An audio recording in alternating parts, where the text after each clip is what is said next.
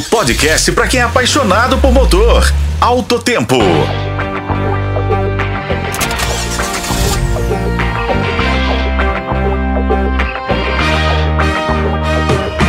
Olá, amigos, sejam bem-vindos nesse sábado, dia 9 de dezembro, a mais uma edição do podcast de Alto Tempo.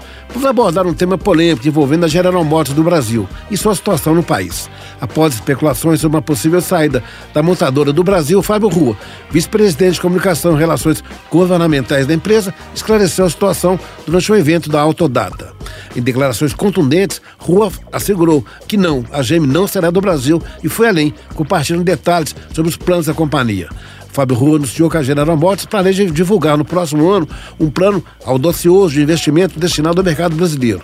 À medida que a empresa se aproxima do marco de 100 anos de operação no país, Rua reiterou o compromisso da GM com o futuro e descarbonização. O executivo destacou a meta global da montadora de deixar de produzir veículos com motores a combustão interna até 2035 e refletiu também sobre a incerteza que envolve o cenário automotivo até essa data, reconhecendo que novas tecnologias, como célula de combustível ou híbrido, podem surgir e competir em eficiência com os carros hoje a combustão. Para o próximo ano, a General Motors planeja um crescimento de 2 a 5% no mercado brasileiro.